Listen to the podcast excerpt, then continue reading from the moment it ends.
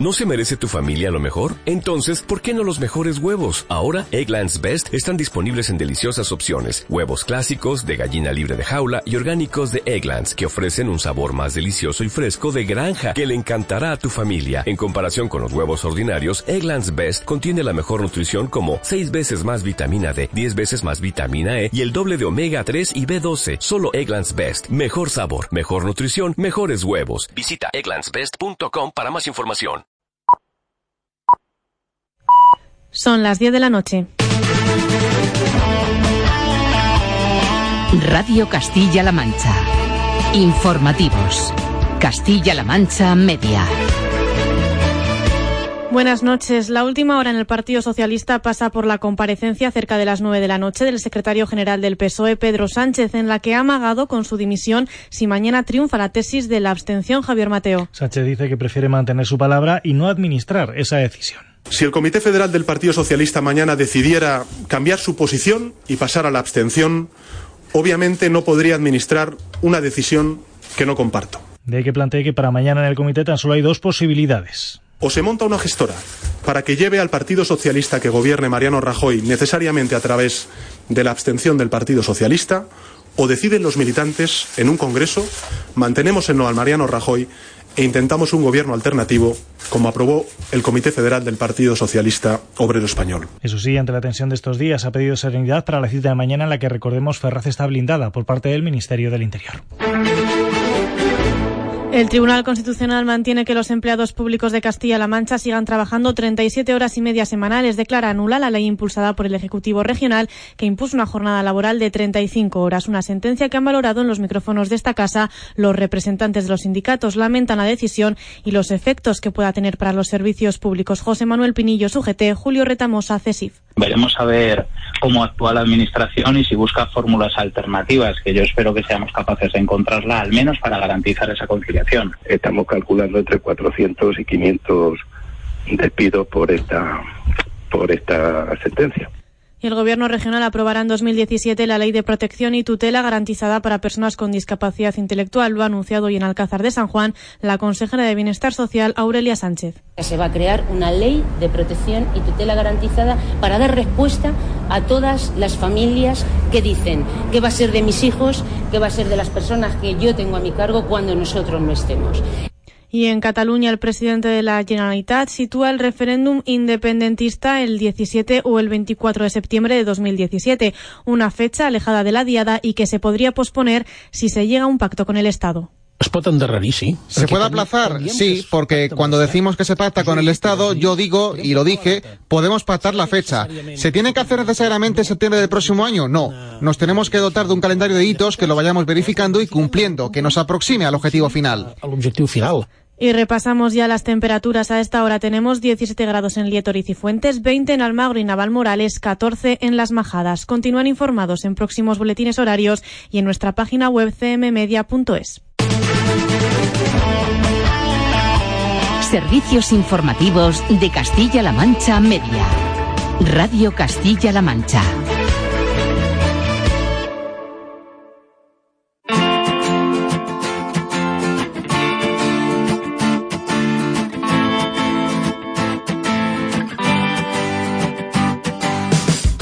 Conmigo para que haya más? Programación infantil. Gastronomía. Y para que haya mucho más fútbol. Que haya tenis, que haya tenis. ¡Viva Castilla! ¡Viva Castilla-La Mancha! Castilla-La Mancha Media. Para que Castilla-La Mancha cuente, queremos contar contigo.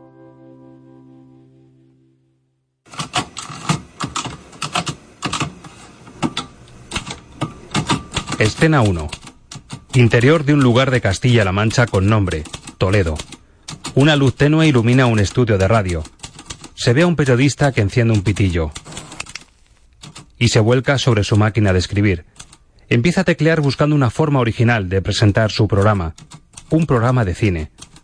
Un saxo evocador se cuela entonces en escena.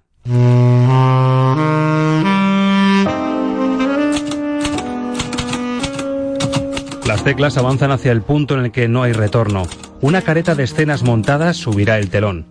En un instante se apagarán las luces y entrará a escena un monstruo animado, un pirata llamado Jack Sparrow, un coche de carreras que habla, también un niño que vuela con un alien y un astronauta de juguete que despega rumbo al infinito, una chica de dibujos que encarna tu alegría, un grupo de estudiantes que se revela, incluso un polizonte enamorado que grita al mar su reinado.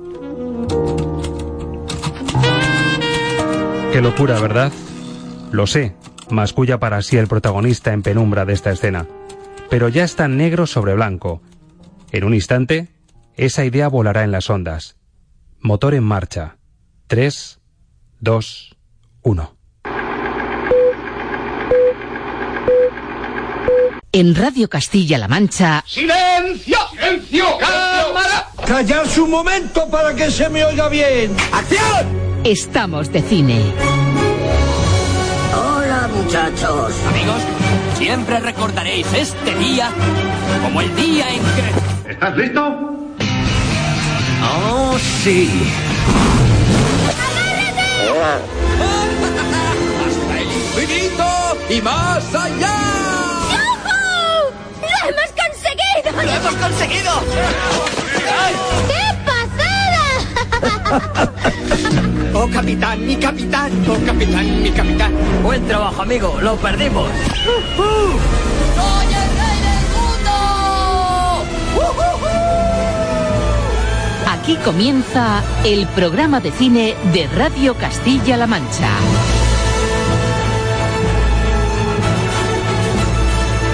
Presenta Roberto Lancha. Amigos y amigas del cine, bienvenidos, ladies and gentlemen, damas y caballeros. Aquí se alza el telón de la tercera función ya de Estamos de Cine. Tenemos todo a punto en esta sala de las maravillas para ofrecerle una hora de radio en Tecnicolor con sonido Dolby Surround a prueba de oídos exigentes y con muchas ganas de hacerles pasar un gran rato de cine y de radio.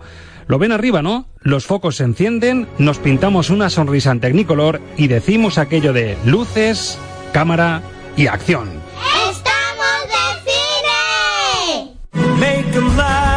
Make laugh. Don't you know everyone wants to laugh? Y aquí a mi lado irrumpe como siempre bajo los focos mi copiloto de vuelo cinéfilo, Arancha Sánchez Escalonilla, hoy con guantes blanco perla y calzón. A ver, a ver, a ver, a ver, un momento, por favor, la cinta. Pero vamos a ver, Roberto, mira bien, mira bien, por favor. ¿Qué Que te ciegan los focos. ¿Qué ha pasado? Es que hoy has empezado el programa en plan cine negro, ¿no? Sí. Pues me he vestido para la ocasión. Bueno, bueno, Arancha, vaya vestida, lo Rita Hayworth que me traes no me había dado cuenta, Dios mío de mi vida.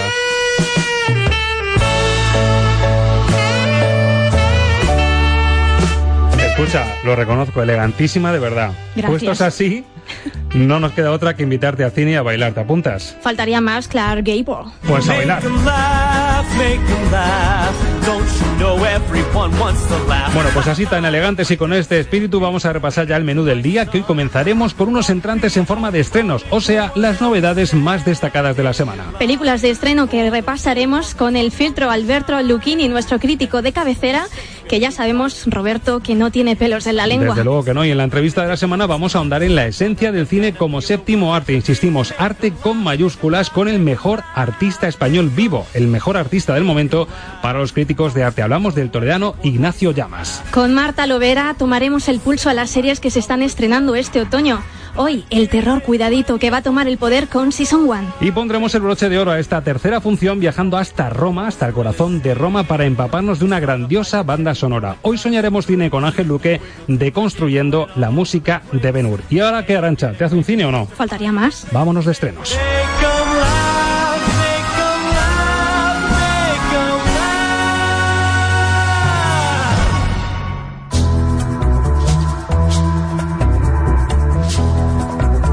Estamos de estrenos. El repaso a la cartelera en Radio Castilla-La Mancha. Sí, porque ya estamos aquí en el hall de los cines de Castilla-La Mancha. Arriba iluminados los carteles de las nuevas pelis. Si ha sido un primer vistazo, llama la atención Arancha un cartel muy colorido porque vuelve Tim Burton y encima de la mano Ahí esta es mediabilidad, ¿eh? de una pedazo de actriz con esos ojazos. Hablamos de Eva Green. Así es, se trata del hogar de Miss Peregrine para niños peculiares. Después de Vika Ice, Tim Burton, el padre de Pesadilla antes de Navidad, vuelve a los cines con la historia de Jacob, un niño de 16 años marcado por una tragedia familiar. Jacob viaja hacia una isla remota para buscar el orfanato donde se creció, donde creció su abuelo. Allí descubrirá a chicos con poderes extraordinarios y conocerá a Miss Peregrine, la guardiana que les protegerá de toda amenaza. Eres de los nuestros desde que naciste. Es hora de que descubras lo que puedes hacer. Yo, yo soy muy normal. No, no lo eres. Naciste para protegernos. Prométeme una cosa. Que cuidarás de ellos. Lo prometo. Bueno, pero veo por aquí que si apetece ir al cine sin meterse en un terreno tan gótico como el de Tim Burton, tenemos una más infantil porque vuelve la animación y los animalitos. Y vuelve con cigüeñas. Según la leyenda, las cigüeñas eran las mensajeras encargadas de llevar a los bebés a los papás, ¿no? Pero en esta ocasión y con la era digital, las cigüeñas trabajan para una empresa de paquetes mundiales. El protagonista de la peli, tras este cambio, crea por error a un bebé adorable del que tendrá que buscar una familia si quiere mantener su trabajo. Junior, voy a dejar de traer bebés al mundo para traer paquetes. ¡Nuestros nuevos móviles! Mola, mola, mola, mola todo. Las cigüeñas ya no traen bebés al mundo. Si alguien se entera, yo puedo migrar. ¿Vamos a cargarnos todo el tejado? Hay que reemplazar la chimenea por un tobogán para cuando las cigüeñas me traigan a mi hermanito. ¡Suelta a ese bebé! Bueno, y en las antípodas de este cine más familiar no ponemos el frenazo, pero no vendría mal poner el frenazo porque la película más turbadora de la semana retoma la imagen adictiva y morbosa de la impresionante actriz francesa Isabelle Huppert. La película lleva el título de él, la dirige Paul Verhoeven, responsable de películas como Instinto Básico o Showgirls. Aquí narra la historia de Michelle, una respetada ejecutiva de una empresa de videojuegos que sufre una violación en su propia casa. Sin caer en dramas y sin pedir ayuda, comienza un juego muy peligroso donde la venganza estará servida. ¿Qué haces ahí fuera? Vamos, entra.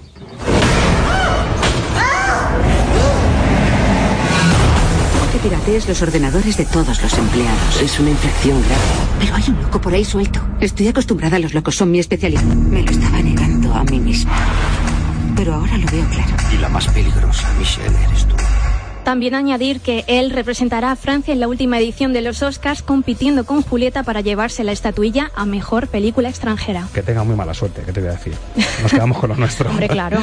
Bueno, y allí en uno de los carteles del final, Arancha, veo que tenemos cine español, con aire además indie. El título La Reconquista. Nostalgia y romanticismo en el último trabajo de Jonás Trueba, el hijo de Fernando Trueba, que presenta su cuarto trabajo como director con una historia intimista sobre dos examantes, Olmo y Manuela, cuando tenían 15 años experimentaron su primer amor. Ahora, siendo adultos, tendrán la oportunidad de revivir esos momentos. Yo diría que es una película sobre el pasado, ¿no? O sobre el futuro. Depende de cómo lo mires. Es una película sobre nosotros, cuando éramos jóvenes. La, Reconquista. No pinta mal la Reconquista. No pinta mal. Muchos títulos, mucha oferta. Hay que, hay que meter, sacamos nuestra cafetera cinéfila Sí. y ese filtro tan especial que tenemos. Venga, vamos, a ello. allá. El filtro Luquini.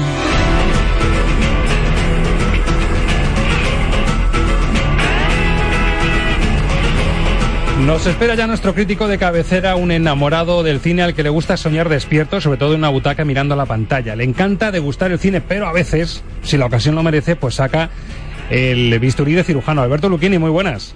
Hola, muy buenas. ¿Te gusta más esta presentación, no? Enamorado del cine, que en ocasiones, como Michael Douglas en un día de furia, ¿no? Pues saca su bate, pero tú el bisturí.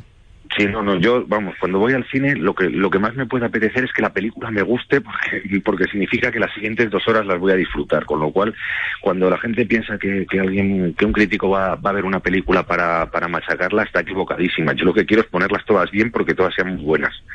Claro, Roberto, es que eso de cirujano parece que es Aníbal, ¿no? En la, en la Es que serie Alberto, Aníbal. Alberto cuando se pone, además eh, sabes que es porque lo experto, merece. es experto en gastronomía. Yo me lo imagino que llega con su chaqueta y lleva con el tenedor, el cuchillo para degustar, pero el bisturí siempre ahí a punto, más afiladito por si la ocasión lo merece, que últimamente se usa bastante el bisturí, Alberto, hay que decirlo, ¿eh? Sí, bueno, y de, de hecho, ahora que citabais a Aníbal, hay que reconocer que es uno de los grandes gastrónomos de la historia de la humanidad. y, y- y- y hay que reivindicar la casquería, no humana, pero sí la casquería. Sí, sus gustos eran un poquito transgresores, eh, hay que reconocerlo. Oye, que estamos ya delante de las salas de cine, estamos viendo ya la cartelera, los carteles. Me llama mucho la atención, primero porque reconozco la debilidad que tengo por Eva Green, un poquito más por Tim Burton. Y bueno, tenemos el regreso de Tim Burton con El hogar de Miss Peregrine. Mm, No sé, Alberto, pero por el tráiler me suena apetecible por un lado, pero por otro que tengo que ir con el bocata de ibuprofenos eh, metido en la sala porque me ha parecido un poquito excesivo. Hombre, eh, Tim Burton siempre es excesivo, pero en este caso, cuando dices el regreso, eh, además es el regreso por partida doble, porque no solo es su nueva película, sino es el regreso de Tim Burton a lo que es el cine de Tim Burton, después de, de ese paréntesis mm, olvidable que fue Big Eyes, una película mm, completamente fallida de su filmografía, pues ahora vuelve a ser el Tim Burton niño adulto que, que nos ha enamorado en películas como Big Fish o, Eduardo Manos Tijeras y lo que hace es contarnos una, una preciosa historia ambientada en una isla de, de un- una residencia para niños con poderes, donde tienen a una institutriz que, que es nada menos que Eva Green, que yo, yo me imagino si, si hubiera tenido una profesora como Eva Green, que más lo hubiera pasado en el colegio. Qué pedazo de actriz. Yo encima, claro, como soy también, tengo mi adicción a la pequeña pantalla, su papel en Penny Dreadful también me tiene bastante cautivado. Y, es que Penny Dreadful es ella, vamos. Sí, sí, no, Eva Green, o sea, es, es un, no, no sé si decir que es mejor actriz o, o más guapa, pero tiene las dos cosas, es, es, es tremendo como, como mujer y tremenda como actriz, porque además es capaz de hacer unos personajes completamente alejados unos de otros, pues esa Penny Dreadful, pero también estuvo, no olvidemos, en, en la segunda entrega de 300, en rollos mitológicos, y, y, y aquel personaje con el que rompió en el cine con Soñadores, que, que fue brutal. Y además es la segunda vez que repite con Tim Burton. Sí, sí, claro, bueno, es, es, es que, a ver, ella, ella es rarita. Entonces, entonces En el mundillo eh, ahí que conectan, ¿no? Sería la nueva Helen Bonham Carter, ¿no? Elena Bonham eh, sí, Carter. sí, pero en guapo. Ya no la hemos quitado, yo lo siento mucho, siento ser el abogado del diablo, pero ya nos hemos quitado a Elena Bonham Carter, que yo ya estaba un poquito, no sé. Sí, bueno, lo de Elena Bonham Carter, bueno, pues eso, Tim Burton es tan raro que hasta le gustaba Elena Bonham Carter. pero, pero sí, hombre, eh, Elena Bonham Carter es, es una gran actriz, sobre todo para películas clásicas, pero a mí en las películas de, de Tim Burton nunca me ha acabado de, de convencer mucho, porque ella, ella ya es tan rara que, mm, que esos personajes eh, se, iba, se iban pasados de raro. Y mira que es difícil decir que un personaje se va pasado de raro en una película de Tim Burton. En cualquier caso, yo creo que funciona. Eh, Eva Green está estupendísima en la película y, y es eh, un Tim de los que, de los que de verdad vale la pena ver y reconciliarnos con, con él y con, y con ese universo tan tan friki que, lleva construyendo 30 años. Es la película que más llama la atención si miramos los carteles y nos encontramos en esa situación de acercarnos a las salas. Pero esta semana lo bueno de conectar con Alberto Lucchini como crítico es porque va a ejecutar ese zoom cinéfilo para recomendarnos dos películas que a lo mejor por desgracia, Alberto, igual no encontramos fácilmente en las salas comerciales. Eh, hablamos de una película irlandesa y del regreso de Isabel Huppert y de Paul Verhoeven. Sí, sobre, sobre todo de Paul Verhoeven, que llevaba nada menos que 10 años sin hacer cine, aunque, aunque no, no nos hayamos dado cuenta desde que hizo el libro negro, y vuelve con una película, la verdad, tremebunda, que es él, eh, que es, la película que va a representar a, Francia en los próximos Oscar, y es una historia brutal, con, mucho, con muchos puntos en común quizá con, con esa pianista que, que mm, Isabel Huppert eh, bordaba, eh, de, una, una ejecutiva agresiva que de repente un buen día es violada y, y a partir de ahí decide planificar muy fríamente su venganza, pero todo esto salpicado con mucho erotismo, que para eso es ver joven, con, con una crítica al capitalismo atroz y, con toques de thriller a lo, a lo Alfred Hitchcock y, y sobre todo con una Isabel Huppert que, que si no es la mejor actriz del mundo a día de hoy, pues le debe faltar muy poquito. Es una película inquietante, enigmática y, y altamente apasionante. Y, y luego la otra de la que hablábamos mm, la una- es una pequeña producción independiente irlandesa que para mí personalmente es la mejor película que se ha estrenado este año y no creo que, se estrene ninguna mejor de aquí a final de año. Eh, Sing Street, del director dublinés eh, John Carney, que es el mismo que, que ya nos ha regalado otras dos obras maestras que son Once y Begin Again, siempre películas que giran alrededor del mundo de la música. Y, y, aquí nos vamos a los años 80 en un Dublín hiperdeprimido donde un adolescente para huir de una familia que, que le tiene hasta las narices, para mm, escapar de un colegio donde, donde le oprimen y, y sobre todo para intentar seducir a una, a una bellísima compañera, pues se monta una banda de música y a través de la música descubre la alegría de vivir. Es una película llena de optimismo, de esperanza, de alegría, de ilusión, con una banda sonora fantástica, tanto en los temas originales que han compuesto para ella, como en la selección de grandes clásicos de la música popular de los, de los años 80. Es una película mmm, para ver con una sonrisa de oreja a oreja desde que empieza hasta que acaba y para llorar cuando se acaba, no porque sea triste, sino porque se ha acabado. Fíjate, Alberto, si lo voy a poner fácil a los oyentes para resumir lo que piensas de esta película, ¿cómo la habéis calificado en la revista Metrópoli? Pues en la revista Metrópoli el, yo le he puesto la, la, calificación máxima, que son cinco estrellas, y, y de hecho en, en, la, en la reseña que, que publica en Metrópoli eh, de, la he definido como la indiscutible candidata a mejor película del año. Con eso está dicho todo, palabras mayores. ¿eh? Título, ¿eh? Y la pena es esa, lo que decíamos, Alberto, que posiblemente no la encontremos en el circuito comercial fácilmente. Va a ser un poco su, su lastre, ¿no? Claro, bueno, es que estamos, a ver, estamos hablando de una película que es una pequeña producción independiente irlandesa que le ha cogido una, una distribuidora independiente con actores desconocidos, con bueno y con una campaña de marketing muy escasa pero bueno sí es verdad que, que por lo menos en el circuito de, de, versión original se estrena bastante bien de hecho cualquiera que vaya a verla por favor recomiendo que, que vaya a verla en versión original porque porque el doblaje puede ser dantesco esa es la recomendación, sin duda, de la semana. Arancha. Yo te iba a decir, eh, ¿quieres que siga manteniendo el toque que tenía en Once o se ha vuelto más comercial? No, no, para nada. Mantiene perfectamente el mismo toque de Once y de Begin Again, ese, ese toque de realismo mágico, ese, ese romanticismo exacerbado.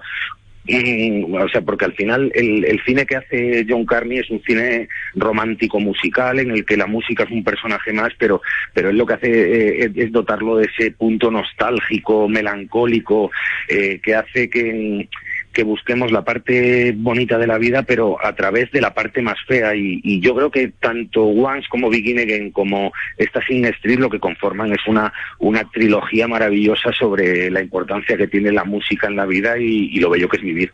Pues veis lo que decíamos, hemos recuperado a Alberto Lucchini Gourmet, el que sabe degustar, y hemos acabado con un café irlandés delicioso, Alberto.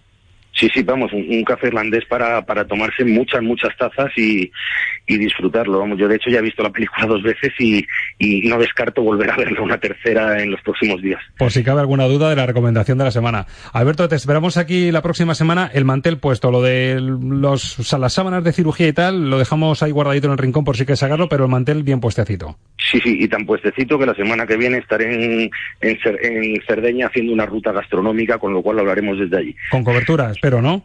Eh, esperemos que sí. Alberto, hasta la próxima semana. Un abrazo. Un abrazo. Adiós. La entrevista de la semana en Estamos de Cine.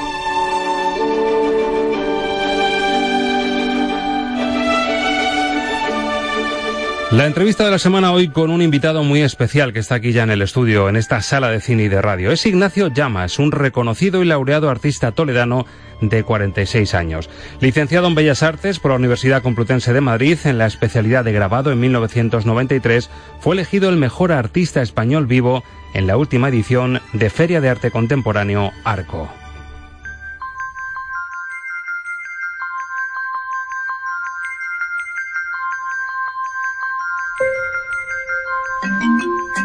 La principal función del arte es la comunicación de un contenido, es decir, aquello que de inmortal hay en el ser humano y que te permite establecer una relación con lo absoluto. Este contenido, mediante el cual se comunica algo del ser, atañe directamente al espíritu. Hacer que la obra de arte se convierta en un viaje interior, un viaje hacia el corazón del artista, hasta el corazón de la humanidad.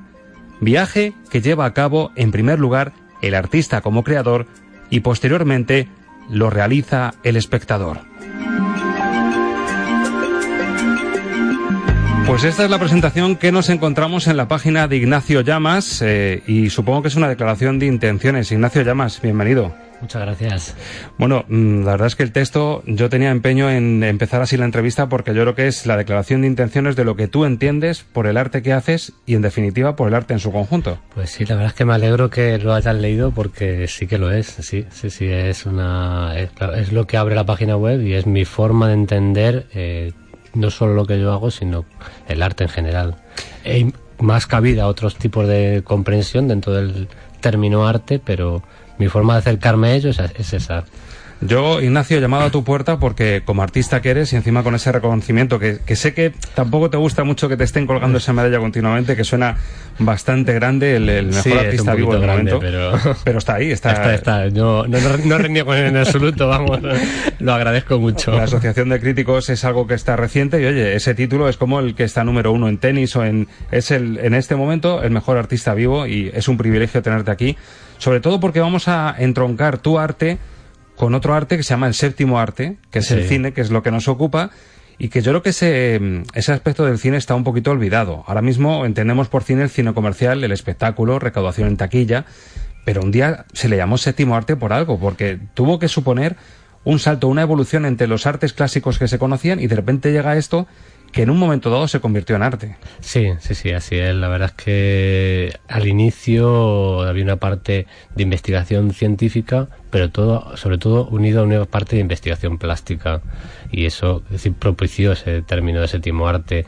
Ahora la verdad es que se ha convertido en la industria del arte y yo creo que son dos líneas muy distintas, una en la industria y otra en la creación artística. En alguna ocasión se tocan, pero muchas veces, o la mayoría, están muy separadas.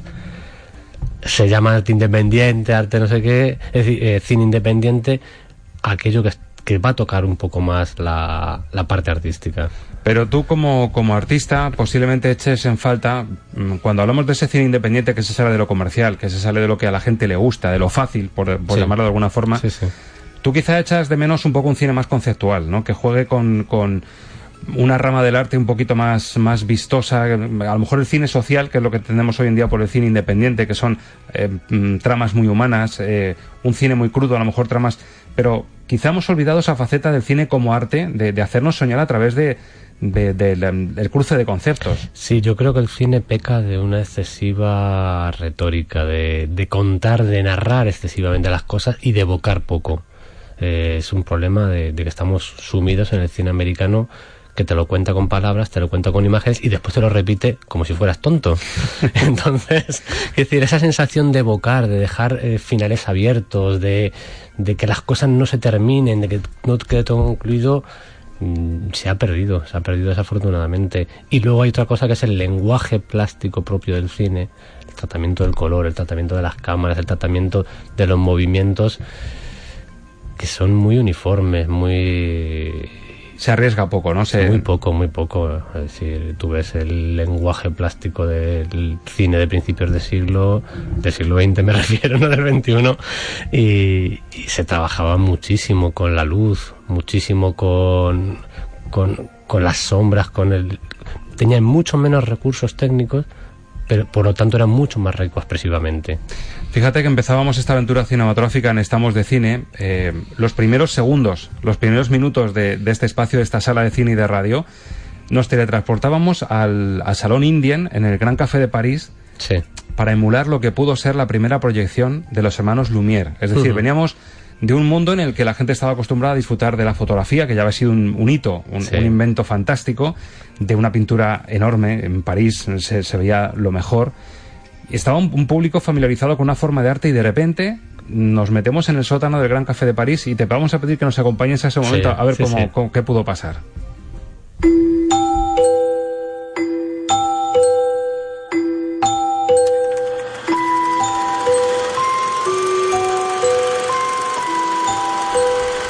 esa cámara casi diabólica al fondo de la sala, ese invento, esa luz que se abría paso en la oscuridad y de repente sobre una pantalla donde estábamos acostumbrados a ver simplemente fotografía inmóvil, quizá con buenos contrastes ya, con, con un avance, pero de repente el movimiento. O sea, eso tuvo que ser eh, impactante para la gente y de hecho cuando vieron ese primer tren llegar a la estación hubo gente que, sí, se, cuenta que se asustaron, que se levantaron, sí, sí, pero pero claro, es el movimiento y yo creo que también es un efecto muy importante el tamaño, el tamaño de la, es decir, la, fotografía ya estamos acostumbrados a, tamaño, a fotografías de dos metros, fotografías de 15 metros que cubren un, un edificio entero y no nos sorprendemos.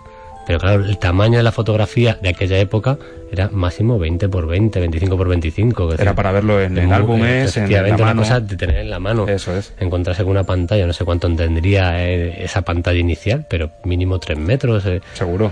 Eh, es que, un impacto increíble. Desde luego. Y es lo que tú decías, era más, eh, quizás ese primer momento, claro, evidentemente la gente me dijo, qué prodigio. Era más bien un invento, ¿no? Era casi una atracción de feria. Sí, sí, sí, era una cosa de entretenimiento, pero enseguida le supieron dar la vuelta, le supieron utilizar para, para transmitir emociones, que yo creo que es la, lo que más lo más rico del cine y luego llegan no mucho después ya empiezan a verse claro las posibilidades igual que los Lumière eh, hicieron sus ecuaciones para ver cómo de una secuencia de fotografías disparadas a toda velocidad se podía conseguir esa sensación de movimiento de realidad una, una irrealidad o una realidad inventada en la pantalla de pronto ya empezamos a ver las posibilidades que puede traer esto y llega un tal Georges Méliès y empieza a hacer un poquito de magia. Fíjate si nos tenemos que ir atrás en el tiempo para que encuentres posiblemente algo que tú si veas como más artístico. Un Méliès que ya hace magia, que sabe que montando fotogramas y usando esos trucos que nos da el cine, ya puede hacer un mundo de fantasía, ¿no? De, de, aportar algo más. Sí, sí, sí, es, es que es justo eso lo que decíamos, que esa capacidad de vocación que tiene el cine, que, que es lo que, lo que le hizo tan popular y tan sorprendente en aquella primera época y sigue sorprendiendo. Porque tiene una capacidad de emocionar que no tienen otras artes. ¿Qué película? Sé que la pregunta es difícil, Ignacio. ¿Qué película de las que has visto, no tiene por qué ser mm, reciente, de las que has visto, qué se podría parecer al arte que tú haces? Es decir, eh, con esta escena que hemos, que hemos descrito, de, de esta obra mm, que ha sido tan, tan premiada y tan aclamada, ¿qué película se podría parecer un poco a lo que tú haces? La verdad es que sí que es difícil. muy, muy difícil. Eh, plásticamente, posiblemente esas películas de, de Mornao.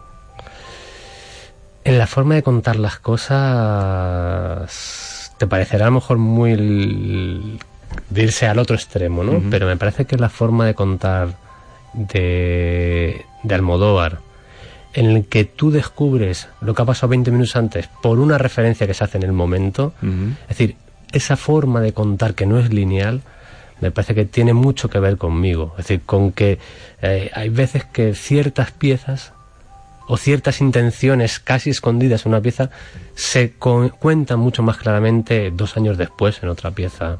Ignacio, te agradezco muchísimo la, visita a esta sala de cine y de radio, a, este Estamos de Cine. Tú estás de cine hoy con nosotros. Sí, sí, sí, gracias, porque la verdad es que es un placer estar de cine. Sé que no te lo he puesto fácil porque tampoco es el arte que tú más has cultivado. La gente sí se pensaba que íbamos a decir, no, es que Ignacio ya más es director de fotografía. No, hemos querido encontrar la raíz del séptimo arte, el porqué del cine llamado una vez séptimo arte. y yo creo que nos has abierto mucho los ojos, Ignacio. Fenomenal, pues me alegro. La verdad es que muchas gracias por invitarme y un placer enorme poder estar juntos, ¿no? Poder... Hasta siempre. Muy bien, gracias. ¿Nos oyes? Esto es Radio en Cinemascope. Estamos de radio. Estamos de cine. Marta Lovera, muy buenas. Hola, ¿qué tal? ¿Qué haces por aquí? Pues nada, aquí he venido a hablar, de, series un rato. ¿Hablar de tu libro? Sí. el libro de Marta Lovera son las series, pero yo hoy quería traerte un regalito. Bueno, bueno, Te he traído una cosita. A ver si te gusta, una sorpresita, porque para romper un poco la rutina. Bueno, venga, pues vamos a ver. si te gusta, ábrelo. A ver. Pedimos paciencia a los oyentes. Sí, porque está muy, muy bien envuelto esto. Bueno, ¿y esto qué es? Un VHS, una cinta. Lo, bueno, lo vemos, a ver ¿Te atreves a ponerla? Venga, vamos vale.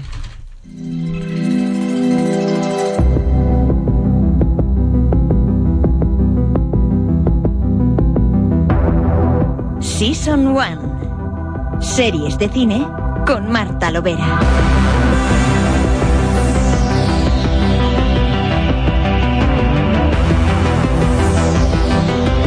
Cositas raras, ¿eh? Traía el VHS. Sí, sí, bueno, la música de Stranger Things, yo con eso ya estoy feliz, ¿eh? Yo... Hay que decirle a la gente que la, la, careta original de la sección era Juego de Tronos, que es la que venimos escuchando, pero hemos evolucionado y yo sabía que tenías tu pendiente en mente Stranger Things como el homenaje a la serie que ha sido del verano y que mucha gente se ha enganchado, pues hay un ambiente distinto para hablar de cositas extrañas que vamos a hablar hoy además. Pues sí, porque ya que hablamos de Stranger Things ya seguimos aquí con la estela así un poco del terror, aunque bueno, vamos a hablar de American Horror Story sobre todo, que no es terror como Stranger Things, pero bueno, tiene Es ya... otro terror, un terror más cañero, ¿eh? Sí, bastante más. Y no es para todos los públicos tampoco. Hay que decir, Marta, que estamos en un momento, ha llegado el otoño, ya las hojitas cayendo, ya llega el frío y llega el momento de las series. Es como si esto fuese una olla que ha estado ahí chup chup todo el verano y empezamos ya a saborear y a oler, ¿no? Lo que van a ser las series de la temporada. Y una de las primeras que llega es esta de terror que se llama American Horror Story. Mm, una serie especial, peculiar. Igual que decimos que otras Stranger Things para todos los públicos, Juego de Tronos, aunque tiene cosas muy fuertes, pero bueno, también es un poco para un público amplio. Para esta te tiene que gustar el terror. Sí, además como cada temporada cambian todo, menos los actores, eh, no todas son para todos los públicos. A lo mejor te gusta la primera, pero la tercera no, eh, la cuarta sí, la quinta te parece un horror. Además que son muy desiguales, ya luego vamos a ir hablando ahora, pero es eso, es una serie muy distinta, Stranger Things. Es más. Infantil. Yo reconozco, yo soy muy aficionado, Marta, te lo confieso, al cine de terror. Y es cierto que mm, tiene mucho tirón comercial, pero es muy difícil encontrar una película de terror que digas, chapó, por fin se ha hecho algo distinto, algo transgresor, algo que aporta algo. De lo último que he visto en cine, Expediente Warren me parece de lo mejor que se ha hecho en mucho tiempo, porque eso es miedo real, auténtico, del bueno. Para mí también, me, me encanta. Aunque la segunda me pareció un poquito excesiva ya y al final... Sí, pero aún así es un terror del que es entretenido y además no Muy es para tontos, no es susto tras susto, está bien, está muy Y bien. American Horror, la primera temporada que hace ya, ¿cuánto hará? ¿Siete, ocho años? Fácil pues si vamos por las estas, seis años. Exacto, seis añitos ya de, de American Horror. A mí la primera reconozco que me cautivó porque es un terror. Aunque se desarrolla en una casa encantada, que la gente dirá, bueno, un tópico de que ya está muy manido, es que es un terror moderno, es decir, eh, da varias vueltas de tuerca al género de terror y para mí me aportó mucho y, y de hecho los primeros capítulos te quedas diciendo, no hay reglas, no hay normas, hay terror en estado puro en esta casa, todo es posible. Yo creo que supo coger muy bien esos tópicos del cine de terror que ya tenemos todos muy vistos y darles un toque, el toque Ryan Murphy, que es el creador de la serie, que para bien y para mal, porque este hombre em, empieza muy bien sus series y luego siempre le pasa algo que las destroza. Le Eso me pasa suena con- JJ Abrams también. pero este se le va la pinza completamente y hay veces que se olvida incluso de meter tramas. Mete un montón de escenas muy llamativas visualmente, está muy bien hecha, las seis temporadas muy bien hechas, buenos actores, pero luego se olvida ahí de la parte esencial que es el guion y le pasa mucho a Ryan Murphy. De hecho, me alucina porque American Horror, desde que se empieza a cocer, como decimos, la idea, son maravillosos, son buenísimos, verdaderamente creativos en las promos que hacen. En los primeros trailers que sueltan, lo que dices tú. A lo mejor este buen hombre dice, esta va a ir de así en un maizal, un, pueblo, ¿no? Que es la, la última temporada, un pueblo que de repente desaparece todo el mundo, niños, recuerda a los chicos del maíz y de repente te hacen una promo y un tráiler que te dejas, te dejan alucinado. Pero luego a lo mejor no se corresponde con el desarrollo de la serie. Es- precisamente esta temporada han jugado con eso totalmente. Ha habido teorías en internet de todo tipo. Se llegó a decir que esta temporada iba a estar eh, ambientada en unos estudios de Hollywood y que íbamos a ver muchos escenarios de muchas películas, por eso estas promos tan raras, pero no, nada que ver, Al no tiene nada. absolutamente nada que ver.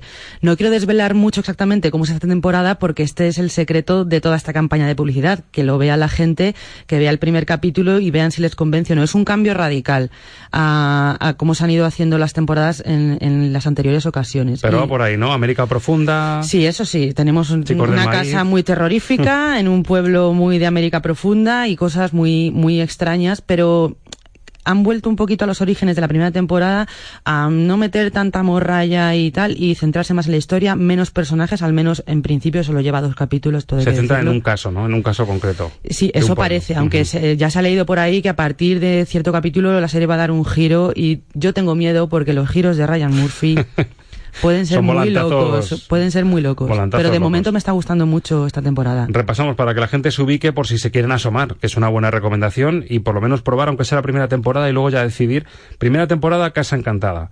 Segunda temporada, un asilo, que yo ahí no me Sí, animé. un psiquiátrico muy Un psiquiátrico peculiar. Bastante peculiar. Sí. Tercera, brujas, ¿no? Sí, eran las brujas como... Sí, unas brujas Una en residencia Nueva. Orleans. La, la ambientación era maravillosa, Maravillosa. pero la historia, bueno... La cuarta, el mundo de los freaks, en un Sí. circo con, con figuras un poco estrambóticas, Ujú. monstruosas. La quinta, el hotel este donde veíamos eh, personajes también adictivos, eh, con mucho sexo, mucha violencia, mucha sangre, vampirismo. Y ahora nos llega este, esta zambullida en América Profunda, como decimos. Empezamos con la recomendación de la primera temporada. Escuchamos un poquito un sonido a ver si la gente se, se envuelve y descubren que esto da miedito. Venga, vamos, allá. a ello. Siempre empieza igual. ¿Cómo? Cuéntame. Me preparo para la noble guerra. Estoy tranquilo. Conozco el secreto. Sé lo que va a pasar y que nadie puede detenerme, ni yo mismo. ¿Tu objetivo es gente que ha sido mala contigo o cruel? Mato a gente que me gusta. Bueno, espíritus, diabólicos, presencias, bueno, en la casa esa claro es que pasó de todo. Ya empiezan a hacer flashbacks y descubres que eso parece perdidos con los flashbacks, ya que, que allí pasó de todo, eso es como la isla, pero maldita, vamos. Claro, la casa tiene un historial muy siniestro y los pobres protagonistas, pues claro, llegan ahí emocionados a una casa, pero luego, claro, ya no... Luego no les gusta tanto. Eh, a mí me gustó mucho la primera temporada, pero me enganchó mucho más la segunda y, me- y me pareció mucho más arriesgada la segunda, porque ahí estuvieron a punto de pasarse de rosca, como les ha pasado en la tercera, en la cuarta y en la quinta, pero mm, se pasaron en su justa medida. Fue, mm, fue bueno. O sea, Yo, de hecho, en la segunda no me subí al autobús, ¿eh? Siempre hay mucha, hay mucha división. Hay gente que o adora la primera temporada o la segunda. El resto ya, ya no han gustado tanto. Pero A, a ver si le sale bien esta. esta sexta temporada tiene pinta de que va a volver a, a despuntar. Esta y- última se estrenó el 14 de septiembre, lo tenemos muy reciente y Sí, dices so- que dos so- capítulos. se han emitido ya dos capítulos. Esta semana se emite otro. Pues a bucear por, por ahí en, en internet, en redes o en canales de los que ya ofrecen este tipo de series para, para verlo doblado o en versión original, que yo sé, me consta, que eres de las que lo ve eh, en versión original, a veces sin, sin los subtítulos siquiera.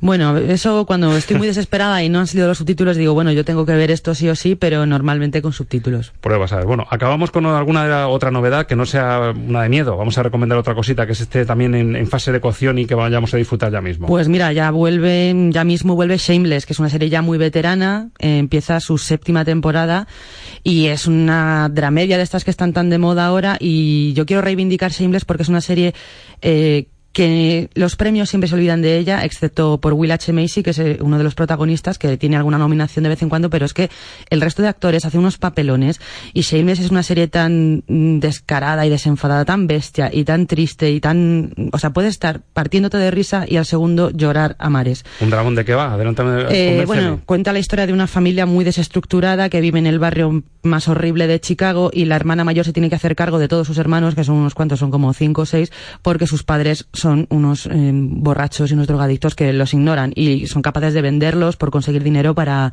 para conseguir alcohol y drogas. O sea, es, es un drama muy serio, es una historia horrible, pero está contada también con un toque muy salvaje y muy divertido. Además, este hombre ya lo hemos visto en, en Fargo, por ejemplo, una serie de culto, en Magnolia también, si hablamos de cine, es decir, una, un. Un tipo con, con bastante caché. Sí, Will H. Macy es un actorazo, pero es que también tenemos eh, a Amy Rossum, que es la protagonista, ella lleva el peso de la serie y esa, esa- esta mujer que se merece todos los premios del mundo por su interpretación de Fiona Gallagher. Bueno, drama y terror, que la gente no se nos enfade. Hemos avisado terror, terror, con mayúscula, en American Horror y este dramón, pero de altura. Así que son las dos recomendaciones. Lo dejamos de deberes para la gente que nos escucha, por si quieren meterse en esto de las series. Pues sí, que las vean, que las van a disfrutar mucho. Te espero aquí la semana que viene, mismo sitio, misma hora, Marta. Perfecto. Gracias. Adiós. Hasta luego. You must remember this. A kiss is just a kiss. A sigh. Estás escuchando el programa de cine de Radio Castilla-La Mancha. The world will always welcome lovers as time goes by.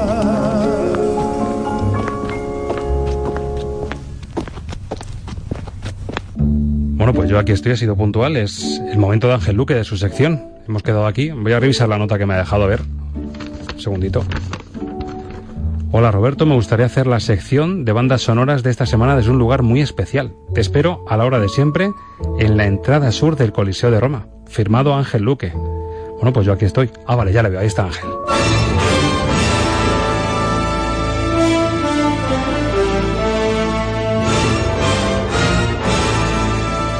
Lo que ves es lo que oyes. Música para soñar cine. Ángel Luque, muy buenas. Muy buenas. Ya lo de quedar contigo es una, una auténtica aventura cinematográfica. Muy buenas o buongiorno o buongiorno. Chao. Aquí en el Coliseo. Hay que eh, ambientarse. Me gusta el sitio y me gusta la música. Estoy seguro que esta nota que me has dejado y que me emplaces aquí, aprovechando la magia de, de la radio y el cine que nos permite teletransportarnos, es por algo seguro. Seguro. Bueno, habrás visto que no es que soy muy clásico. Una nota escrita. ¿eh? Una Nada nota de. WhatsApp. No, WhatsApp, una ¿Cómo nota escrita de las que suena el, el papel que, que cruje. Pues aquí estamos, te agradezco la invitación y oye, aquí delante del Coliseo se disfruta mucho más. Tengo varias dudas, pero yo creo que por lo que ha sonado casi que me has dado una buena pista porque estamos hablando de la película por antonomasia de la gran Roma, del gran Coliseo.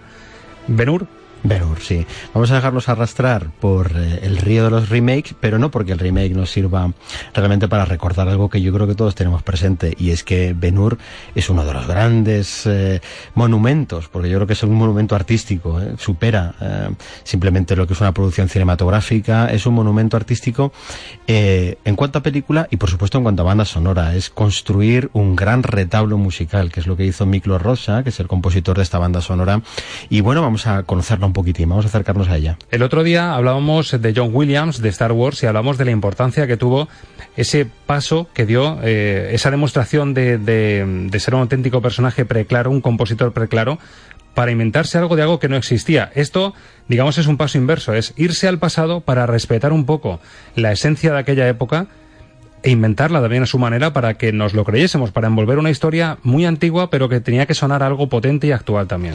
Claro, Miklo Rosa le encargan esta banda sonora, bueno, mejor dicho, él la elige, porque Miklo Rosa era mm, compositor en plantilla en la Metro, pero era de los de categoría, es decir, ya muchos años le habían hecho un contrato para 10 años y justo acababa en el año 59, año de esta película.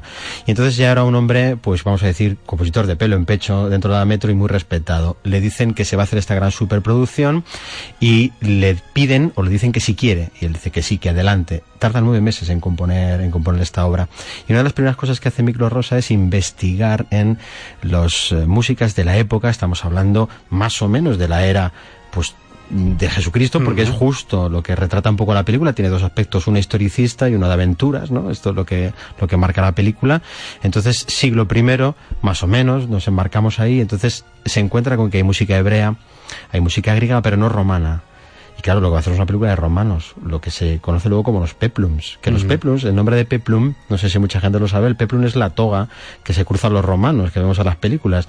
Y él crea la marcha romana, que así es como se llama. Claro, no sabemos si las legiones romanas interpretaban la música así, pero él nos hace creer que es así. Entonces, Miguel Rosa crea un registro propio, avisando que lo que hace es sugerir cuál era la música. Dice, claro, no sabemos si los romanos era esto lo que escuchaban, pero para nosotros como espectadores, a partir de ese momento, es eso lo que se oye. Es curioso porque imagino que es un ejemplo de, lo, de las variedades que hemos eh, hablado a la hora de componer una banda sonora. Es el ejemplo de un compositor al que le dan el guion y le dicen, le tienes que sacar música a esto, ¿no? Imagino que él tendría el Sí. guion, sabría la historia y tiene que acoplar un poco la historia y la trama a... Fíjate si es un monumento que la banda sonora de Ben-Hur tiene 88 temas musicales. Es algo impresionante. Increíble. 88 temas musicales, de los cuales eh, más o menos le pidieron por anticipado unos 10 o 12 que eran danzas. Danzas que se iban a utilizar para escenificar momentos dentro de la película. El resto tuvo que crear lo original. Y sobre todo eh, tuvo que crear algo muy psicológico que es el perfil de un personaje que antes hemos mencionado, que es eh, el personaje de Jesucristo, que no aparece en la película es una sombra constantemente y solo con la música podemos intuir qué es ese personaje y cómo es, ¿no? Y cómo se mezcla con Judá Benur, que es un... un A mí es, es el grandísimo hallazgo de esta película. Por más veces que la veo, pasa el tiempo, pasan los años. La última vez eh, me llamó la atención eh, que al principio, en los, en los rótulos de, de la película, dice claramente un cuento sobre Jesús. Sí, un cuento. eh, Sí, sí, es el Es un subtítulo cuento de la sobre película. Jesús, claro, sí. que, que de primeras dices, claro, tú recuerdas que está la presencia de Jesucristo, ese encuentro casi casual con, con Judá Benur, pero claro, mm, es que esa presencia que no llegamos a ver, yo me parece uno de los grandes momentos sobre Jesús en la historia del Sí, cine. sí, sí, sin duda alguna. Y la música de Mirko Rosa ayudó muchísimo a esto, porque hay varios momentos en los que aparece, le da de beber agua, luego será Benur el que le dé de beber agua a él en ese momento de su día al Calvario, porque estamos ahí con ese paralelismo, ¿no? Y eh, realmente la música que aparece siempre, que aparece él, es su presencia. ¿eh? Y Micro Rosa lo hizo con esta, con esta gran intención. Además, bueno, eh, hay otro momento muy significativo en la película, que es el momento del nacimiento de Belén, que también aparece en la película, ¿no? Y que tiene unos pasajes musicales que son maravillosos. Para mí, de lo más bonito que se ha escrito en la música de cine. Por cierto, me venía esa imagen, esos encuentros de, de Judá Benur con el Jesucristo en presencia, sin rostro prácticamente, o le vemos por detrás la, la melena, que ha habido una parodia reciente de los Sí. hermanos Cohen en Ave César, y que tenemos a un Judá Benur, en este caso es un romano al que encarna George Clooney. Sí. y hay una escena en la que, bueno, vienen a parodiar ese momento con el cambio de rostros de George Clooney cuando ve a Jesús, como diciendo que se, les se desencaja la cara, tienen que repetir toma, no sé, los hermanos Coen, pues se toman esa Sí. licencia. Duele un poquito a los que teníamos ensalzado ese, ese momento mágico de Benur, pero bueno, también es verdad que, que fue tal momento, fue un momento de tal calibre, que es lógico que haya parodias también. Bueno, toda gran película dicen que tiene también, o debe tener una parodia, ¿no? Siempre los grandes clásicos, y Ben-Hur es uno de ellos. Yo creo que la famosa carrera de cuadrigas quizás sea una de las cosas más parodiadas dentro del cine, y con muchísimos sketches. Y estas eh, escenas también, que son un poco misteriosas, pues pueden dar juego también. Has hablado de este compositor consagrado, yo imagino, estoy viendo esa escena eh, eh, en, en los estudios de Hollywood en la que se firma el contrato, tenía que haber unos cuantos ceritos, ¿eh? unos cuantos Seguro. ceros en la, en la Sí, aunque no eran muy, muy, muy bien pagados los compositores en aquellos En- tiempos. en esa época no, todavía no era no. de lo que más eh, se, se valoraba. Date cuenta que pasaba una cosa, ¿no? Y esto es, esto es clave también para entender lo que es la, la música en el cine. Los americanos no habían encontrado su sonido todavía. La mayoría de los autores que hay en esta época del cine son europeos. No había compositores americanos. Hasta que llegamos a gente como John Williams o un eh, Bernstein, Leonard Bernstein, no Elmer Bernstein, Leonard Bernstein con West Side Story o la Rhapsody in Blue de Gershwin, todo esto el americano en París. Había que pescar en el viejo continente, ¿no? Claro, estos autores vienen todos de época. eh, Miklos Rosa es húngaro, Max Steiner, lo que el viento se llevó, es austriaco, pero tenemos una, por ejemplo, los grandes compositores del western, algunos eran rusos, como Dimitri Tionkin. O sea, es decir, tiran de ahí. Entonces, eh, para ellos, bueno, eran europeos que venían, pero estaban buscando que el cine fuera un invento americano, que esta es la gran controversia. ¿Lo inventaron los americanos o los europeos?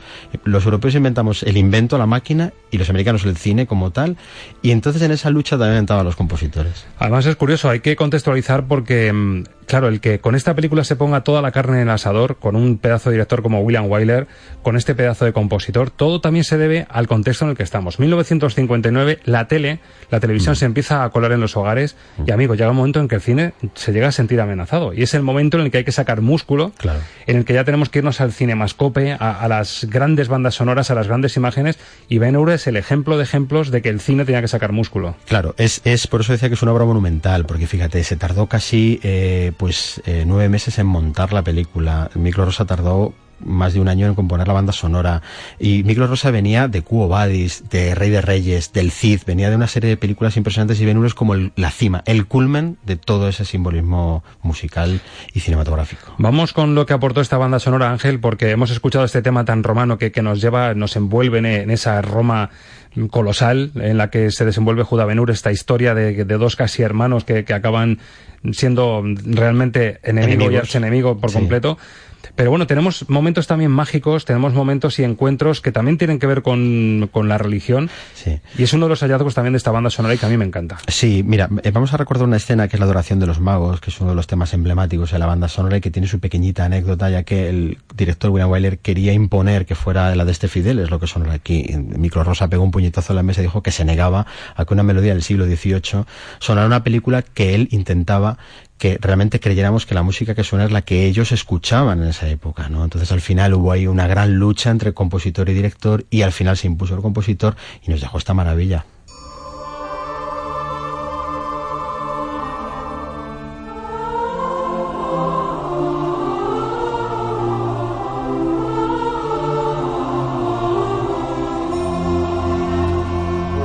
Era una licencia un poquito atrevida, ¿no? Es como de repente así que meter una espada láser ahí. Judá Benur, ¿no? Que coja una espada láser y se carga Mesala tranquilamente. Bueno, hay tantas cosas de estas así en la historia del arte, ¿no? Que dices, menos mal que no se hizo caso a aquel, porque aquello, claro, nos hubiéramos perdido cosas como esta, ¿no? Que es un momento mágico. Es que es casi reinventar un villancico, es decir, eh, actualizarlo a un momento mágico real, el de los magos del Oriente auténticos, ¿verdad? Sí, fíjate que, que Ben Hur sienta precedentes para varias cosas. Por ejemplo, para la concepción de la música que nosotros tenemos en la Semana Santa. Fíjate lo que te voy a decir, porque escuchamos marchas que suenan marciales porque representan o quieren recrear también lo que fueran las marchas marciales que utilizaban los romanos. Estamos en esa época, ¿no? Entonces tenemos que ambientarla. Y eso es lo que el autor también intenta traernos a nosotros. Esto es lo que sonaba y tenemos que llegar a creérnoslo, ¿no? Que es, que es algo mágico, es la magia de la música. Pues es una auténtica delicia este tema. ¿Qué más ejemplos, qué más aporta esta banda sonora? Esta banda sonora tiene otra cosa que también apareció en otras películas, como por ejemplo Espartaco, que tiene un tema, hablaremos de Espartaco alguna vez, la banda sonora de Espartaco tiene un tema de amor, que es cuando empiezan a aparecer una serie de estereotipos dentro de las bandas sonoras. Y uno de ellos que no puede faltar un tema de amor. Aparece en casi todas las grandes películas. El Love Theme es un tema clásico que siempre está, porque siempre hay una historia de amor en casi todas estas películas. El Love Theme de esta historia de Ben Hur es uno de los grandes temas de amor que ha dado el cine. Mira, este no lo recuerdo, me va a servir eh, esta, esta escucha para recordarlo.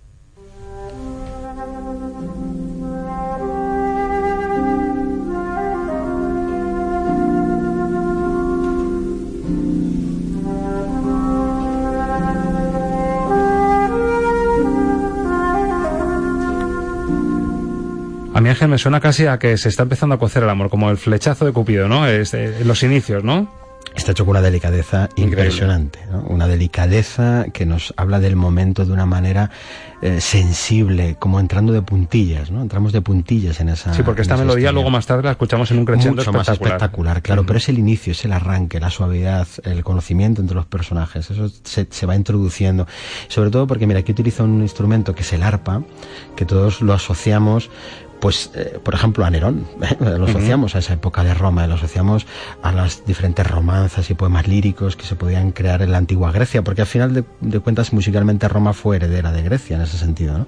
Entonces, eh, lo introduce de una manera tan delicada el autor que es, bueno, impresionante cómo va, cómo va llegando y, y, cómo vamos llegando nosotros a meternos en esa, en esa historia de Benur, que yo creo que por muchos años que pasen, a mí siempre me dolerá mucho que Benur tenga 11 Oscar y Titanic también. Porque claro, cuando yo veo Titanic y veo Benur, digo, es que no, no, es, no puede ser. O sea, es que a veces lo de los marcadores, ¿verdad? El minuto y marcador a veces no funciona bien. A partir de ese momento yo he dejado de mencionar cuántos Oscar tienen muchas películas, porque creo que no es un referente auténtico, ¿no? O sea, lo que Benur creó y recreó para el cine, yo creo que va a ser difícil que lo vamos a encontrar. Y claro, luego está también el juego psicológico y envolvente de decir, os presento esta melodía que os vais sonando, se os vais metiendo en la cabeza, en el corazón, y luego ya cuando llegase crescendo con, con la misma melodía, claro, te quedas en la butaca que dices, bueno, es que estoy volando ahora mismo, porque esto ya me sonaba. Claro, además esto tiene una cosa, Roberto, que yo creo que todos lo hemos sentido en algún momento de la vida, es cuando de repente esa melodía forma parte de tu vida porque te recuerda cuando tú viste esta película en casa, en aquella sesión de tarde, o fuiste a un cineforum donde ponían Benur, o la echaban por televisión, porque esa es una de estas películas que vemos mucho por televisión en épocas determinadas del año, ¿no? Y lo asociamos a momentos concretos de nuestra vida. Esto lo consiguen muy pocas melodías, pero cuando uno escucha Benur de repente se sumerge automáticamente en ese mundo, en esa, ropa, en esa ropa, en esos escenarios, en esas cuadrigas, en esos personajes tan eh, omnipotentes, porque verdaderamente incluso Benur en el máximo sufrimiento representa ¿no? la grandeza del, del, ser humano. Todo eso que te lo recree la música y que tú cuando la escuches te sumerjas automáticamente en ello, es mágico, claro. Una auténtica joya. ¿Le ponemos el lazo con el, el broche de oro que se logró para, para cerrar Benur? Pues fíjate, de los 88 temas que tiene, este es con el que se decide finalizar la película como gran eh, final, gran final a todo el espectáculo visual que hemos visto y la gran construcción sonora que hizo Miklo Rosa, ¿no? Fíjate, a partir de este momento el compositor entró en decadencia, fue su obra cumbre y a partir de ahí descendió. Mm, por encima de esto no llegó a componer nada igual. Haciendo esto se lo permitimos.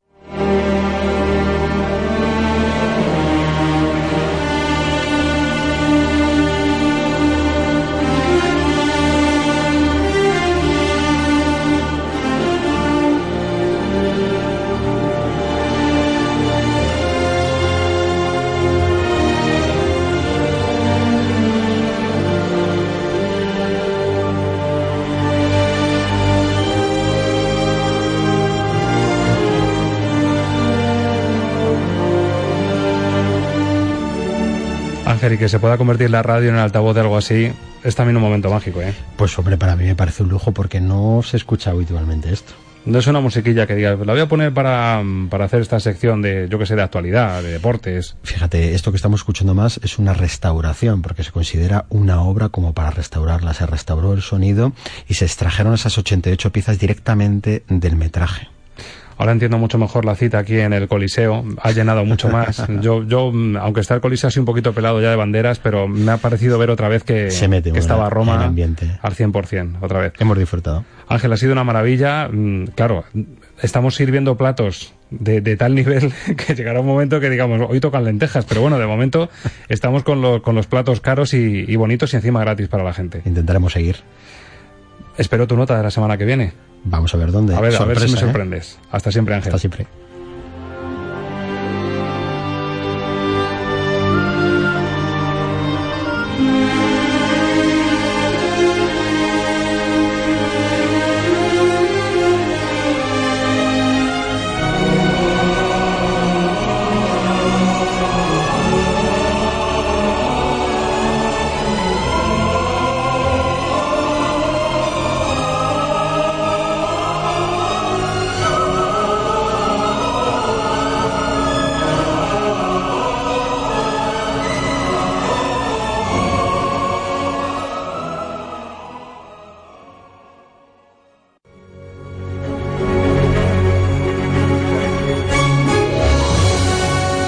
Se nos acabó el tiempo, el rollo de celuloide de esta tercera edición llega a su fin y toca Arancha bajar el telón. Y lo hacemos recordando a los oyentes que pueden escuchar el programa también en internet, en nuestro podcast de la página web Castilla-La Mancha Media, programas Estamos de Cine. Y atención, novedad también en Facebook. Así es, nos puedes buscar para hacernos sugerencias, valoraciones o recomendaciones en la página Estamos de Cine RCM. La próxima semana más y mejor, recordando que hay que cuidar nuestra dieta audiovisual. Es decir, buenas pelis, buenas series y la mejor música. Porque así podremos decir alto y claro que estamos de lujo, que... Estamos de cine. Hasta la semana que viene, Arancha. Adiós.